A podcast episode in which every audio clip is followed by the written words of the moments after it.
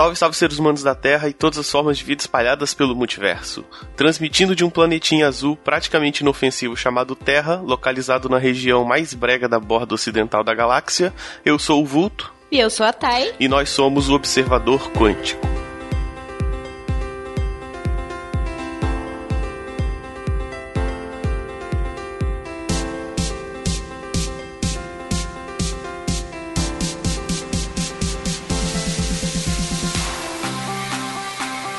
Então, é, começando esse podcast novo aqui do portal Cultura Nerd Geek, né? Esse podcast que a gente vai falar basicamente de assuntos de ciência, né, isso, Thay? Isso mesmo. Esse episódio a gente vai começar falando sobre um dos grandes planetas aí da, da nosso sistema solar, que é Júpiter.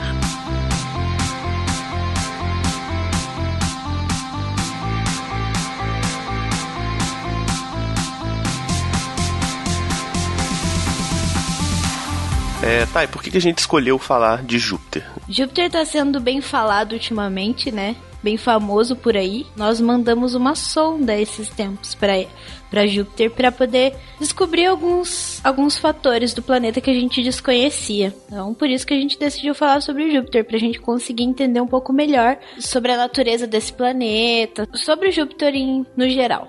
É importante lembrar que Júpiter ele é o maior planeta, né, do sistema solar. Uhum. E basicamente entender como ele é formado, porque como ele é o maior, ele foi um dos primeiros a ser formados ali, né? Mas basicamente no, no, começo ali do sistema solar, entendendo o processo que ele foi formado e entendendo do que ele é feito, né? A gente pode entender como funciona a formação dos planetas, né? Sim. Você quer falar do, do tamanho aí de Júpiter? Porque Júpiter é um monstro, né? É, sim, ele é tão grande que se a gente imaginasse que ele fosse só um, uma casquinha se ele fosse oco, ele podia caber mais de mil terras dentro. Mais de oito mil. Não, só mil. Mais, mais de, de mil.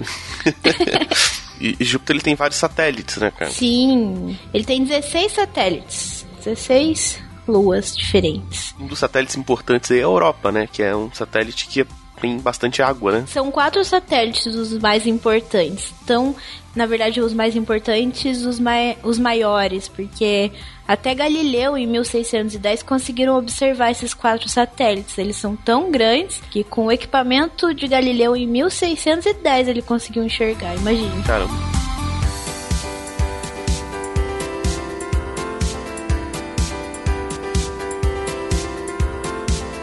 Europa é, é considerado um dos corpos celestes, vai, eu ia dizer planeta, mas não é um planeta, né? É um satélite que uhum. mais tem chance de ter vida no sistema solar, né? Sem, sem ser a, a Terra, né? Isso? Sim, pela quantidade de água legal, que tem, legal. né? A gente esqueceu de comentar que Júpiter é o quinto planeta, né? A partir do Sol. Ele, ele é nosso quase vizinho. Isso. Depois da Terra vem Marte, não é isso? Isso. E depois Júpiter direto, não é isso? Uhum. É, Júpiter é um planeta gasoso, né? Uhum. Basicamente uma bolona de gás gigante. É uma, uma classificação, né? Os gigantes gasosos. Ele é um dos gigantes gasosos. Ele é composto basicamente de hidrogênio, hélio, tem também metano, né? Amônia, uhum. uh, um pouco de vapor de água. Cara, tem, tem um, um, comentário aqui que eu achei interessante, que é o seguinte: a grandes profundidades dentro de Júpiter, a pressão é tão grande que átomos de hidrogênio são quebrados e seus elétrons são liberados de forma que os átomos resultantes constituem simples prótons.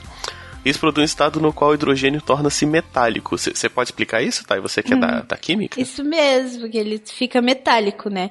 É, a gente sabe que o, hidrogênio, o hidrogênio ele só tem um elétron e um próton. E um próton. Então, se ele perde uhum. o, o, elétron, ele fica positivo. Na química, você, todo mundo já conhece quando a gente fala assim, ah, a gente é, aqui tem um próton. Quando tem um próton, já é, é um átomo de hidrogênio que perdeu o elétron. Então, é o que acontece por causa da grande pressão nas profundidades de Júpiter. Uhum. Quando ele vira vira só um próton, ele se torna metálico. O que, que significa esse metálico? Ele é, passa a ser condutor? Acima do núcleo fica uma das composições principais do planeta, né? O hidrogênio metálico, ele se... ele tá em forma líquida, na verdade. Uhum. Essa forma é possível somente com pressões acima de 4 bars. Um bar é a pressão padrão, né? Um bar é quase um ATM ali. Então é mais ou menos sim, a pressão sim. que a gente está é, submetido. Então a 4 bars é, é, possível que esse hidrogênio fique, fique metálico em forma líquida. Então, o hidrogênio que a gente conhece, que é em forma gasosa aqui no nosso planeta, na verdade ele fica em forma líquida, é metálico porque ele constitui de elétrons e prótons ionizados, da mesma forma como no interior do Sol, mas uma temperatura bem mais baixa, né? Porque é o quinto planeta, então a temperatura não vai ser sim, sim. tão alta. É porque tendo muita pressão, você consegue gerar, ter energia suficiente para tirar o elétron, né? Uhum. E aí, como ele fica só positivo, ele passa para energizar o elétron para ele sair, né? Sim. E aí, como ele fica só um próton, ele acaba tendo, sendo condutor e tendo campo magnético, né? Uhum. É um condutor elétrico e, e fonte de campo magnético do planeta todo.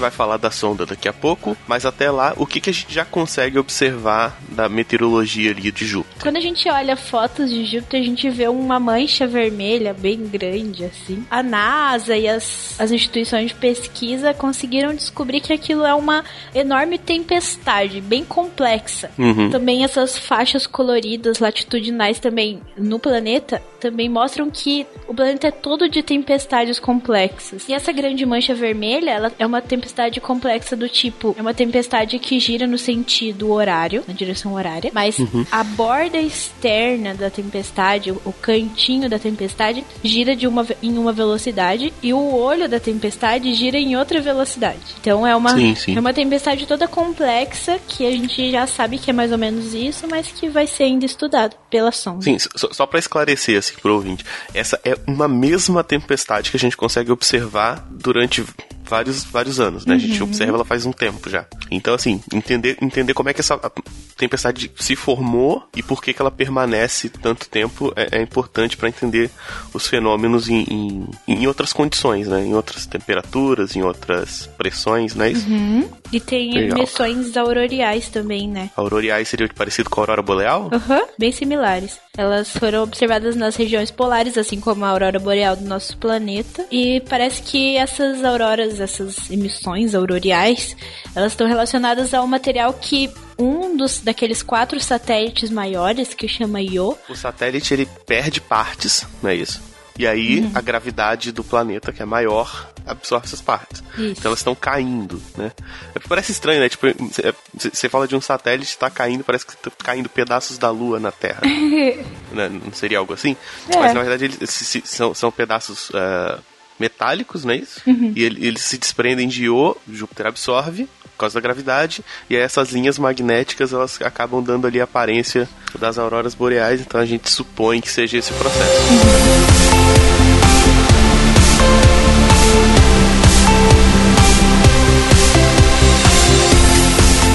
Assim, basicamente a gente escolheu falar de Júpiter, né? Por causa da sonda, né? Uhum. Que, tá, que é a notícia mais recente, no caso do, das descobertas aí dentro do, do sistema solar. A sonda ela leva o nome da deusa mitológica romana Juno, que é mais conhecida como Hera na mitologia grega, né? Todo mundo sabe que a mitologia romana foi uma usurpação da mitologia grega. Então é a Juno ou então Sim. a Hera. E Júpiter é Zeus. É, e Júpiter é Zeus, é a mesma coisa. Então esse que, que, que ele é o maior, maior dos deuses, o maior dos planetas, tal. Isso. Tem essa referência. É né? o deus dos deuses e Júpiter é o planeta dos planetas, olha só. Então a sonda Hera tá indo de encontro a Zeus, é um encontro de casais aí, né? Sim. e, como o Vulto disse, esse encontro ele vai tentar investigar alguns fatores em Júpiter para ajudar os estudos de cosmologia, que é o estudo de como os planetas surgiram e para onde vão, de onde viemos e para onde vamos. Com as informações obtidas em Júpiter, é possível que a gente tenha dados o suficiente e coisas o suficiente para a gente estudar e tentar entender todo esse processo. É, a sonda ela tem aparelhos de medição, né? Uhum. Então ela vai medir campo elétrico, vai medir características ali da, da atmosfera, vai medir o que? Mais o que? Emanação de radiação. Sim. A sonda, ela atingiu 250 mil quilômetros por hora. Isso é um recorde. É, o, é a coisa mais rápida que o ser humano conseguiu construir até hoje. Claro. Isso usando aqueles esquemas de, tipo, estilingue gravitacional que o pessoal chama, não é isso? Sim. Uhum. Isso é muita matemática, cara. É uma pira muito louca. Só pra explicar mais ou menos como é que funciona, uhum. você vai usar a gravidade da Terra para fazer o satélite da, da, O satélite não, é a sonda, né? Dar uma meia voltinha ali na, na órbita uhum. e sair com a velocidade de escape maior do que ela entrou. Uhum. Então você usa isso em alguns planetas, provavelmente ela deve ter feito isso em Marte também, uhum. né? Passou, passado perto de Marte, para pegar mais velocidade ainda, né? Sim. Teve aquela outra sonda que saiu do sistema solar e, e basicamente usou usando esse... essas tecnologias. Né? Aham, né? ele usou esse uhum. sistema. Porque não tem nem como, não tem outro jeito, tem que ser usando a gravidade. É, senão, o custo de combustível seria muito grande, né? Uhum. Ainda bem que a gente uhum. consegue pensar nesse tipo de solução, né? É, pois é.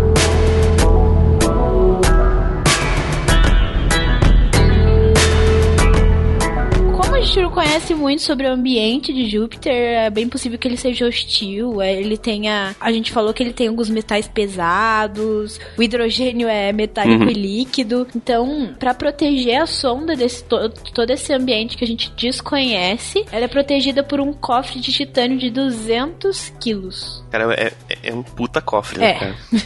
pois é. É um monstro. E aí, bom, quando ela tava chegando perto de Júpiter, né? Ela fez uma manobrinha ali. Uhum. Que, em geral, esses, esses corpos que a gente, esses satélites e, e, sondas que a gente envia, elas têm ali uns propulsores, né? Que a gente uhum. vai usando esses esquemas orbitais para saber para onde que ela vai, mas quando tem algum errozinho, ela dá, um, dá uma propulsãozinha certa ali, né?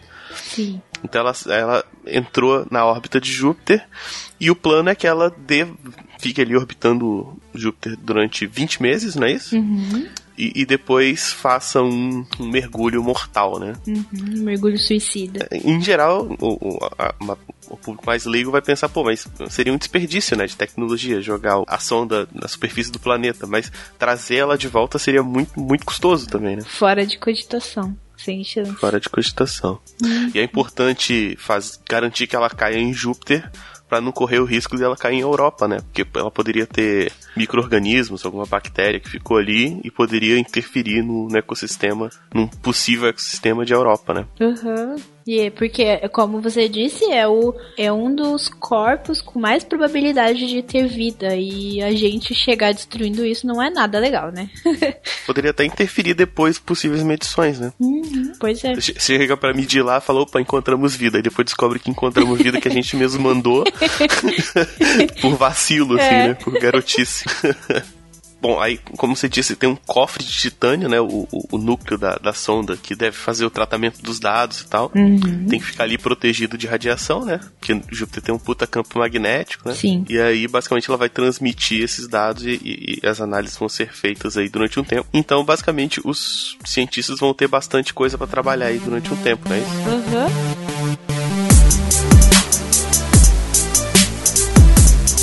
Antes dessa sonda, para Júpiter, apenas Galileu, que é uma sonda que a NASA mandou em 1995, conseguiu chegar tão perto. Mas essa sonda, ela não tinha todas as ferramentas que hoje em dia já não tem. Até porque a gente não tinha as tecnologias que hoje a gente tem, né? Uhum. Não conseguiu chegar tão perto porque a radiação era muito alta, muito alta por causa do campo magnético de Júpiter que esse campo magnético atrai e acelera as partículas de alta energia, as partículas lançadas pelo Sol. Esse campo magnético, novamente, causado pelo hidrogênio metálico. Sim, sim. Fizeram um cálculo para tentar entender quanto de radiação que essa Galileu tinha tomado.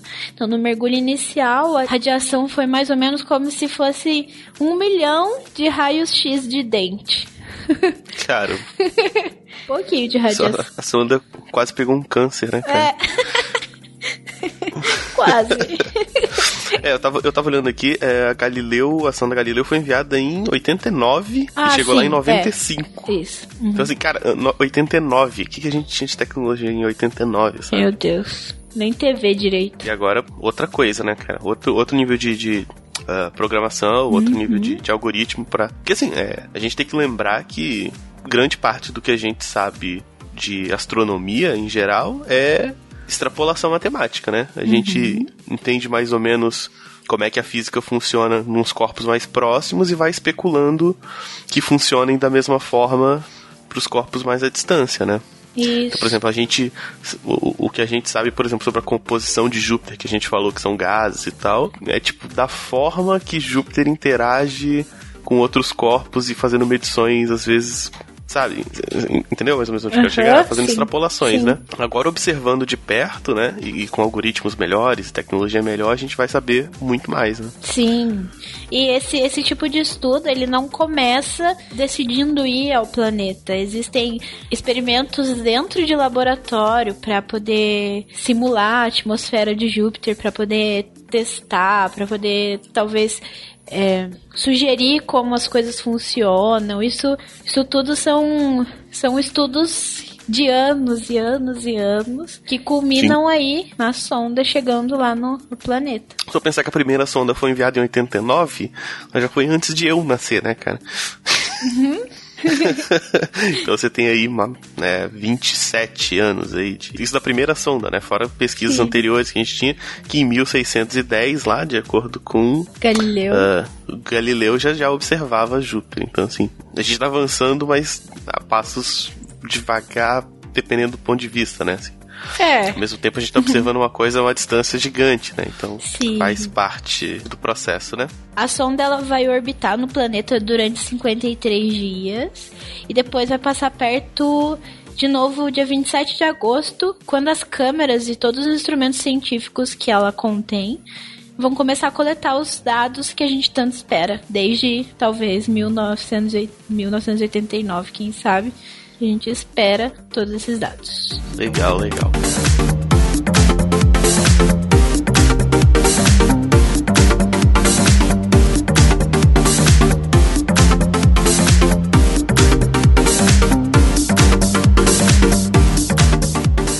Enquanto que a gente tem é isso, né? Que a gente pode especular do que a gente já sabe.